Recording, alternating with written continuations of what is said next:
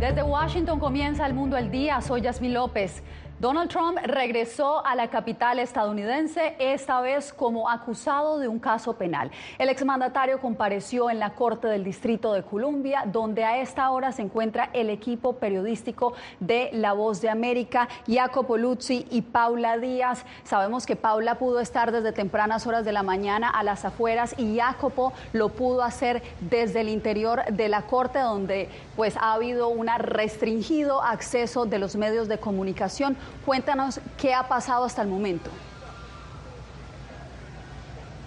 Buenas tardes, pues sí, estamos aquí a las afueras de la Corte donde hace poco terminó la audiencia de presentación de cargos contra el expresidente Donald Trump. Aquí mi compañero Jacopo Lucy nos va a contar qué fue lo que ocurrió dentro de la Corte. Sí, bueno, fue una audiencia bastante rápida, después 15 minutos de retraso, todos esperando la jueza, mucho silencio, bastante eh, incómodo para Donald Trump, que se miraba él con su traje azul, su corbata roja, nervioso, esperando que empezara este, este, esta presentación de los cargos, que recordamos la primera audiencia empezará el 28 de agosto a las horas 10 de la mañana, esta es la fecha que eligió la defensa, la defensa con Donald Trump. Y bueno, una cosa bastante rápida, Donald Trump admitió su edad, 77, que no está bajo influencia de medicamentos. Y fue bastante rápida la cosa, él admitiendo que si entiende que no tiene que cometer crímenes estatales y federales para estar afuera de la cárcel durante este juicio. Ya el presidente, el expresidente, ha dejado la corte mucha seguridad, pero sí, él entendió con su manera, las manos brocheadas, eh, su manera de inclinarse mirando a la jueza como cuando uno podía verlo dentro de la Casa Blanca, en la oficina oval, su manera de estar con las piernas abiertas. Y nada, esto realmente mucho color, pero ya todo esto se ha acabado. Bueno, ya sabemos, el expresidente se declaró no culpable de los cargos y ahora seguimos contigo, Yasmín.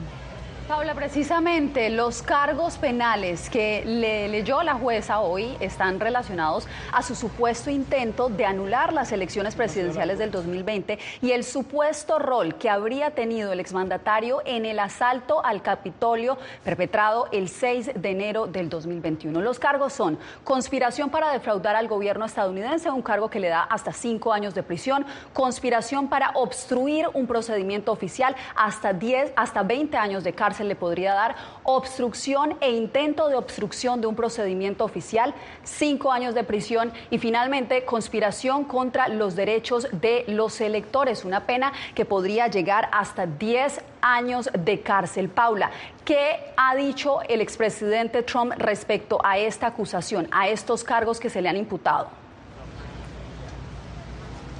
Bueno, ya sabemos que el expresidente siempre habla de sus acusaciones y en muchos casos las utiliza a su beneficio y esta no ha sido la excepción.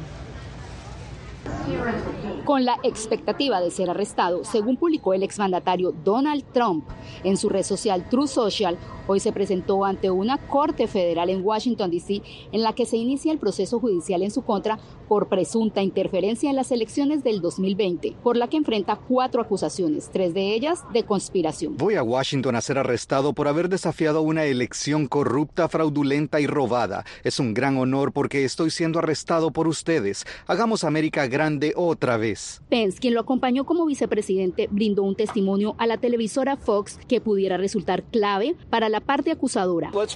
Pero debemos ser muy claros en este punto. No solo fue que él propusiera una pausa, el presidente y su pandilla de abogados de tercera categoría me pidieron que literalmente rechazara los votos, lo que habría resultado en que el asunto se remitiera a la Cámara de Representantes. De haber sucedido eso, se habría producido un caos. Según la Constitución y la ley de Estados Unidos, no existe prohibición alguna para que Trump aspire nuevamente a la Casa Blanca, pese a los retos legales que enfrenta, pues cumple con los tres únicos requisitos, haber nacido en el país, haber residido aquí por los últimos 14 años y tener una edad mínima de 35 años. Constitucionalistas explican que solo un escenario retaría la ocupación del cargo.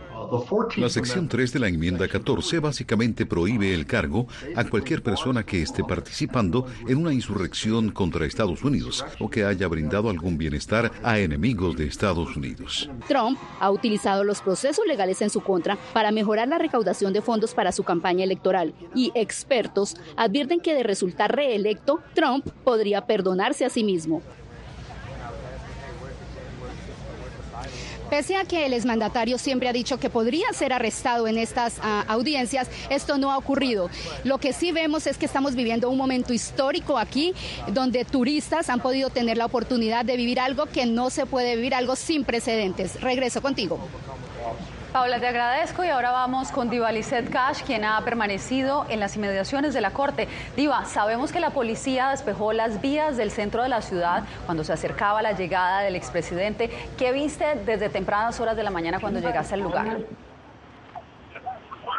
Que lo que se vive adentro de esa corte del Distrito de Columbia se refleja aquí afuera, en la calle Constitution, el corazón de Washington, D.C. Desde horas de la mañana, cientos de manifestantes se aglomeraron a lo largo de esta calle, por su parte, para manifestarse a favor o para rechazar al expresidente Donald Trump. También en el tema de seguridad podemos observar que desde las horas de la mañana cientos de policías del área metropolitana de Washington han estado eh, haciendo presencia en toda esta calle. Hemos visto alguaciles federales, francotiradores y también drones de seguridad eh, pues haciendo patrulla en el día de hoy en toda esta, esta área. Y por último, otro protagonista de esta jornada ha sido la prensa, ha sido los medios de comunicación, porque cientos de reporteros se han apostado aquí, ustedes pueden observar con sus vehículos para reportar desde horas de la mañana, incluso desde ayer, el minuto a minuto de lo que está pasando hoy en Washington DC. Y en este reporte les presentamos parte de las opiniones de algunos de los manifestantes con quienes tuvimos la oportunidad de conversar. El perímetro del edificio de la Corte del Distrito Federal de Washington ha sido acordonado por agentes policiales desde horas de la mañana de este jueves. Ante el arribo del expresidente Donald Trump para su lectura de cargos en esta nueva acusación, manifestantes a favor del exmandatario se concentraron para apoyarlo. Donald Trump es un hombre muy honesto. Él es un hombre que defiende uh, la Constitución americana. Él es un hombre que defiende uh, la libertad de tenermos armamento para nos protegernos de la criminalidad, de tenermos uh, libertad de expresión para hablarnos lo que queremos. Los demócratas de hecho están impulsando nuestra campaña. Entonces, gracias por otra acusación. Así que no creo que esté muy asustado. Está jugando golf a tan solo 10 millas de acá, así que no le importa. Detractores de Trump también aprovecharon esta comparecencia en la capital estadounidense para reiterar sus razones por las que consideran que el expresidente debe presentarse ante la justicia. Creo que Trump y sus partidarios representan una amenaza real y seria para nuestra democracia. Creo que los eventos del 6 de enero fueron su responsabilidad en última instancia. Yo estaba en el Capitolio el 6 de enero, tenía un letrero como este y me asaltaron. Bueno, que el mundo sepa que Donald Trump es un ladrón, que es un criminal. Él en Nueva York, antes que salió de Nueva York, él es graduado del Colegio de Nueva York de las Ratas. Ambos grupos de manifestantes incluyeron a personas procedentes de otras ciudades de Estados Unidos.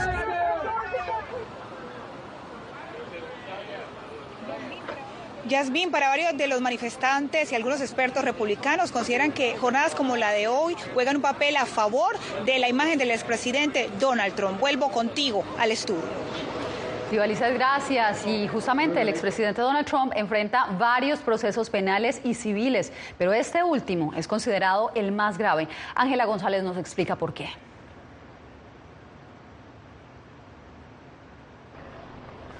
Sumando los tres procesos penales que enfrenta en este momento Donald Trump, dos federales y otro estatal en Nueva York, afronta un total de 78 cargos criminales, 37 en la Florida por el manejo de documentos clasificados a los que recientemente se sumaron otros tres cargos por intentar borrar imágenes de seguridad, 34 delitos en Nueva York por presuntamente ingresar un registro que hizo pasar como gastos legales durante su campaña electoral de 2016 y cuatro en Washington DC por presuntamente haber intentado revertir el resultado de las elecciones presidenciales de 2020. Todas las pruebas se salieron en en las vistas y los procedimientos congresional, ¿no? En frente del comité especial que se formó para investigar lo que pasó en el 6 de enero.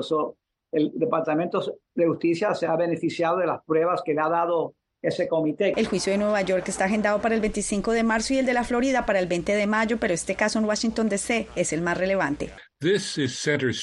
Este es el centro del escenario. Eso es historia nacional. Se trata de si la democracia estadounidense estaba siendo usurpada. Todo lo demás referente a si se llevó documentos con él, le pagó a su amante para que calle, eso es posiblemente interesante para los tabloides. No es un hecho fundamental para nuestra democracia. Fue presentada una acusación muy firme y bien argumentada por parte del fiscal especial. Aún no ha acusado a los co-conspiradores obvios. Si los acusa, tendrán problemas y contratarán abogados. Habrá apelaciones y por lo tanto demoras. Una cuarta imputación federal en Georgia por interferencia en las elecciones de 2020 está en curso. Además, Trump deberá enfrentar dos juicios civiles en su contra, uno adelantado por la Fiscalía de Nueva York por evasión fiscal y que busca 250 millones y prohibirle que haga negocios en el Estado, y una extensión del juicio de la escritora E. Jean Carroll por difamación que busca 10 millones de dólares y deberá comenzar el 15 de enero de 2024.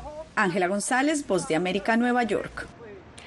Trump ha sido acusado en tres casos penales y está bajo investigación en otro caso relacionado con las elecciones del 2020 por presuntamente presionar al secretario de Estado de Georgia para recalcular la votación a su favor.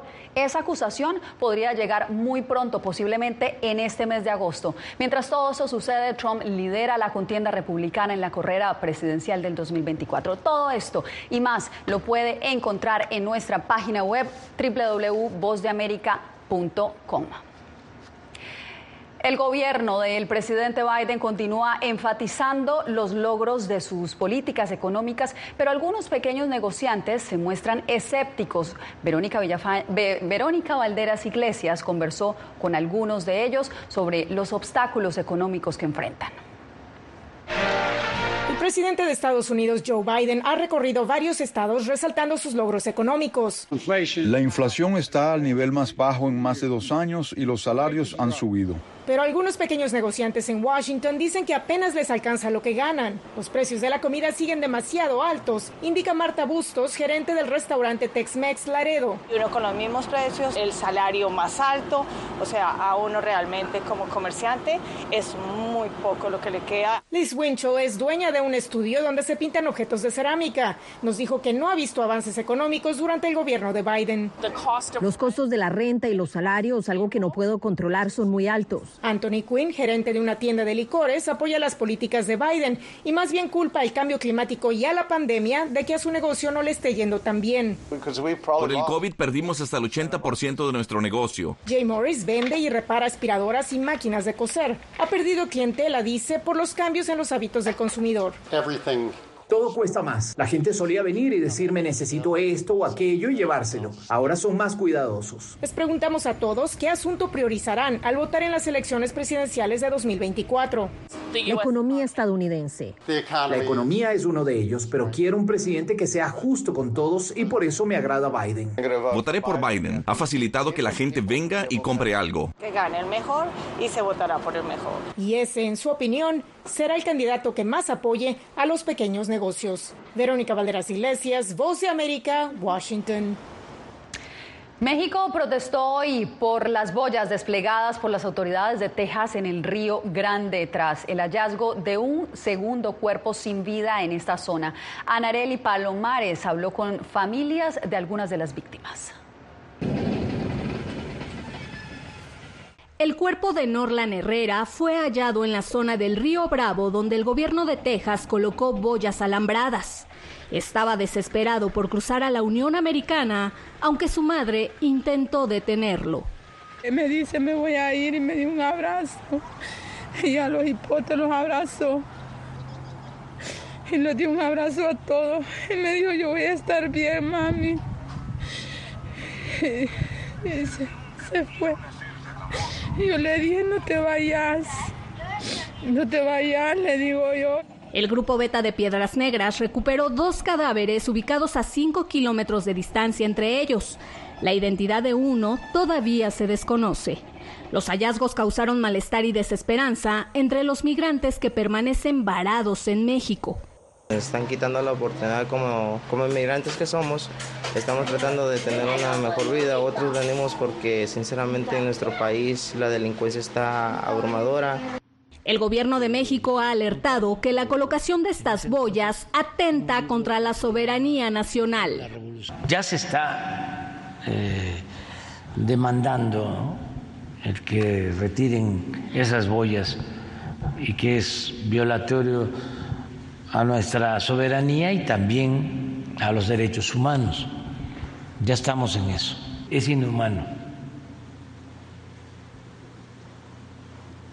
que no se trata así a ninguna persona. De hecho, el gobierno mexicano ha señalado que el Departamento de Justicia de Estados Unidos ya presentó una demanda en contra del estado de Texas. Anareli Palomares, Voz de América, México. A cuatro años de que un hombre de raza blanca matara a 23 personas, muchos de ellos hispanos, en una tienda del Paso, Texas, la comunidad se une hoy para recordar a los fallecidos. César Contreras nos trae el reporte. Eh, hace cuatro años nos empezamos a dar cuenta de lo que parecía algo caótico y estamos en shock, que era un tiroteo en Walmart. El 3 de agosto del 2019, la fronteriza ciudad de El Paso vivió una de las masacres con más víctimas en la historia de Estados Unidos. Un joven supremacista blanco fue quien perpetró el atentado. En unas cuantas horas empezamos a entender que fue un ataque en contra de nuestra comunidad hispana, mexicana de color aquí en El Paso. Familiares, sobrevivientes, activistas religiosos, políticos y la comunidad en general se unieron en un parque memorial cercano a la tienda Walmart para recordar a los 23 fallecidos. Yo vi ¿verdad? lo que puede causar ese tipo de violencia. Bien terrible. Toda la sangre y todo lo que estaba allí. Para los activistas, el racismo está lejos de acabar en el país. Cuatro años después y después de tantas promesas de que se iba a atacar el discurso de odio, el control de armas, nada de eso ha pasado. Se espera que Patrick Crucius, de 24 años, reciba múltiples cadenas perpetuas después de haberse declarado culpable en febrero de 90 cargos de asesinato, armas y delitos de odio. César Contreras, Voz de América, El Paso, Texas. Seis meses de cese al fuego acuerdan gobierno de Colombia y guerrilla del ELN. Al volver les contamos por qué el pacto genera escepticismo.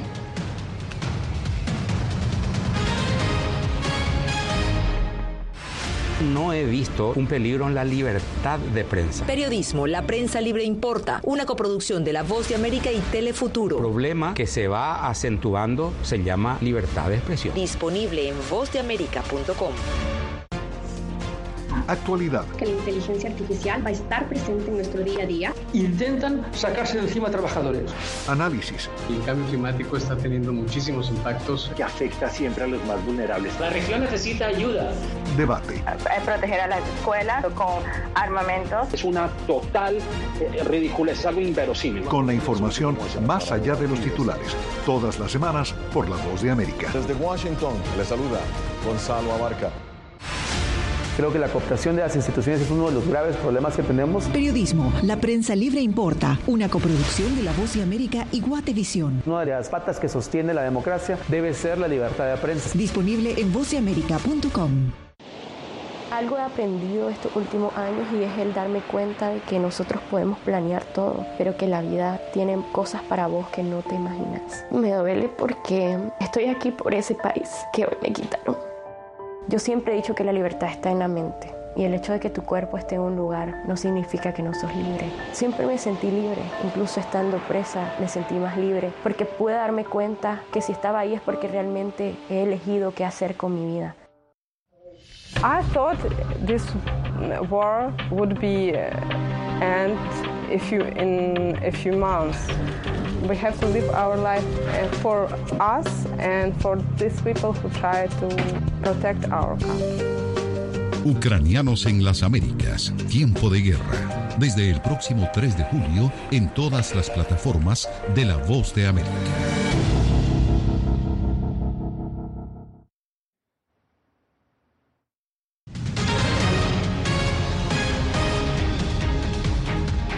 En Colombia hoy entró en vigencia el cese al fuego bilateral acordado entre la guerrilla del ELN y el gobierno del presidente Gustavo Petro.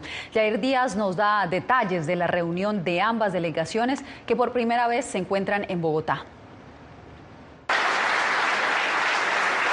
Como un avance del proceso de paz, catalogó el gobierno del presidente Gustavo Petro el inicio del cese al fuego bilateral con el Ejército de Liberación Nacional ELN, pactado para una duración de 180 días.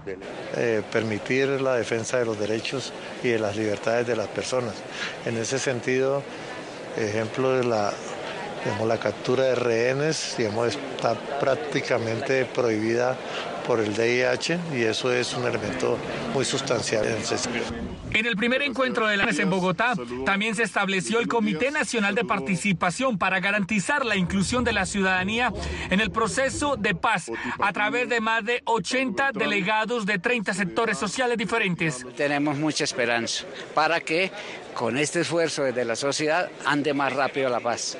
El parlamentario opositor Hernán Cadavid del Centro Democrático considera que el ELN no ha demostrado voluntad de paz y se burla del pueblo colombiano. Mientras le muestran esa cara al mundo, por otro lado continúan las masacres, los desplazamientos, el dominio territorial, la extorsión, la presión de esa guerrilla violenta contra comunidades apartadas en Colombia. Es la segunda vez desde la fundación del ELN en 1964 que este grupo armado se acoge a un cese al fuego bilateral. Jair Díaz, Voz de América, Bogotá. En Ecuador, candidatos hacen campaña en medio de una ola de violencia. El gobierno refuerza sus medidas.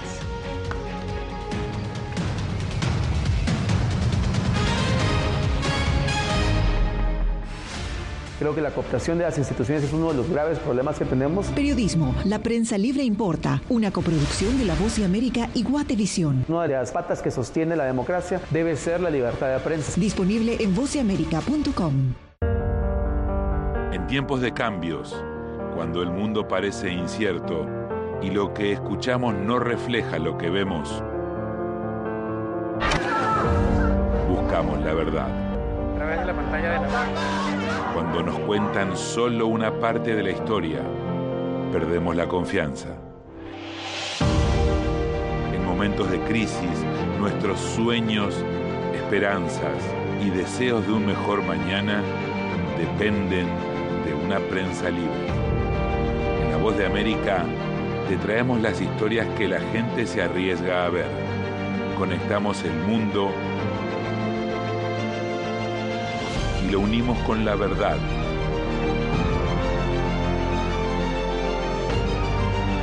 En La Voz de América te presentamos el panorama completo.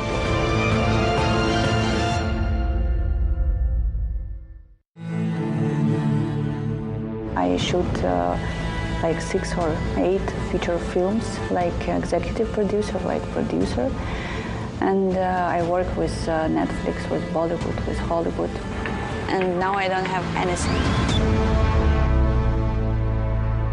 Ucranianos en las Américas. Renacer en Panamá. Una producción especial de La Voz de América. Disponible en todas nuestras plataformas. Aquí tenemos varios desaparecidos y muertos y amenazados todos. Periodismo. La prensa libre importa. Una coproducción de La Voz de América y Fuerza Informativa Azteca. Disponible en vozdeamerica.com.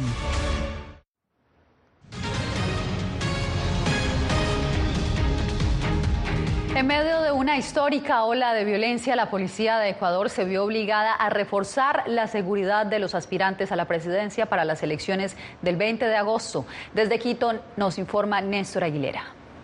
Cuidado, señor. La Policía Nacional del Ecuador desarrolló un operativo especial de seguridad para los candidatos a la presidencia y vicepresidencia en medio de la peor crisis de seguridad que enfrenta el país andino, asociada con el narcotráfico y el crimen organizado.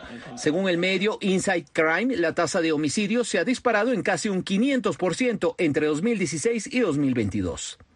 Primero garantiza la integridad física de los candidatos. Tiene personas que van a acompañar en todos sus desplazamientos a los candidatos. El coronel José Vargas es el oficial asignado para la coordinación de este tema. Explicó que el dispositivo especial de seguridad implica la presencia de personal uniformado y de inteligencia en un número no especificado junto a seis de los candidatos en eventos públicos. Dos prefirieron no usar la seguridad de la policía.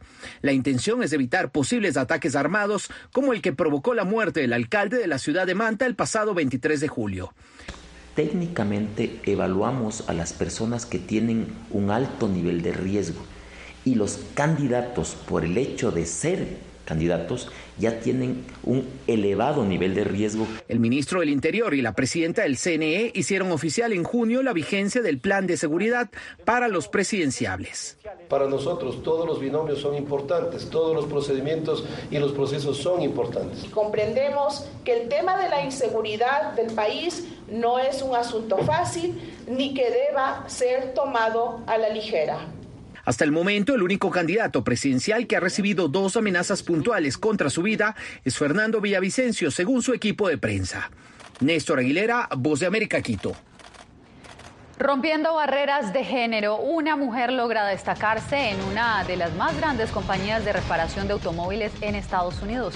La historia al volver no he visto un peligro en la libertad de prensa. Periodismo, la prensa libre importa, una coproducción de La Voz de América y Telefuturo. El problema que se va acentuando se llama libertad de expresión. Disponible en vozdeamerica.com.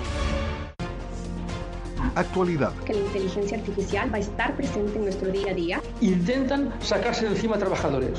Análisis. El cambio climático está teniendo muchísimos impactos. Que afecta siempre a los más vulnerables. La región necesita ayuda. Debate. Proteger a las escuelas con armamentos. Es una total eh, ridiculez, algo inverosímil. Con la información más allá de los titulares. Todas las semanas por La Voz de América. Desde Washington, le saluda Gonzalo Abarca. Creo que la cooptación de las instituciones es uno de los graves problemas que tenemos. Periodismo, la prensa libre importa, una coproducción de La Voz de América y Guatevisión. Una de las patas que sostiene la democracia debe ser la libertad de prensa. Disponible en vozdeamerica.com. Algo he aprendido estos últimos años y es el darme cuenta de que nosotros podemos planear todo, pero que la vida tiene cosas para vos que no te imaginas. Me duele porque estoy aquí por ese país que hoy me quitaron. Yo siempre he dicho que la libertad está en la mente. Y el hecho de que tu cuerpo esté en un lugar no significa que no sos libre. Siempre me sentí libre, incluso estando presa me sentí más libre, porque pude darme cuenta que si estaba ahí es porque realmente he elegido qué hacer con mi vida.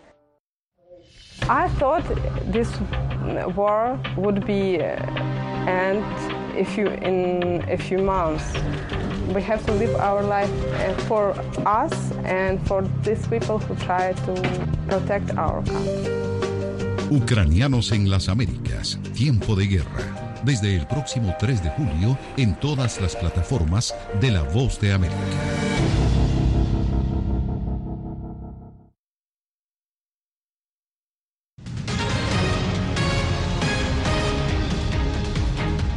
Tras más de una década, una mecánica que trabaja en una de las empresas de reparación de automóviles más grandes de la capital estadounidense sigue rompiendo barreras de género.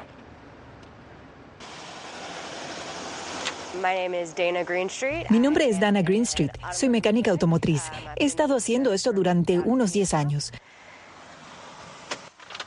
Tengo dos hijos. Estoy comprometida. Quiero presentarles a todos a Dana. Ella es una de nuestras técnicas estrella en Gainesville. Y lo que es realmente genial es que ella también enseña como una de las maestras de laboratorio en la Universidad Comunitaria de Northern Virginia. Con una tímida sonrisa reconoce que los inicios en esta industria fueron complicados. Todo el mundo me decía que no podía. Todo el mundo me decía que las mujeres no pertenecían a un trabajo que yo no podía hacerlo, que las niñas no pueden ser mecánicas. Dije, está bien, vamos a ver, quiero hacerlo. Y aquí estoy. Sin embargo, sus compañeros varones la acogieron como una más del equipo y ahora está más que integrada. Al principio se preguntaban, ¿va a durar? ¿Será capaz de hacer su trabajo? Pero todos simplemente encajamos muy bien. Ya están acostumbrados a mí. No me dirán nada que no le digan a otro de los muchachos. Con su ejemplo, Dana pretende inspirar a niñas que de mayores quieran dedicarse a profesiones tradicionalmente etiquetadas como masculinas. Alex Segura, Bode América. De esta manera llegamos al final de esta emisión. Gracias por informarse en el Mundo del Día. Soy Yasmín López. Nos vemos nuevamente mañana.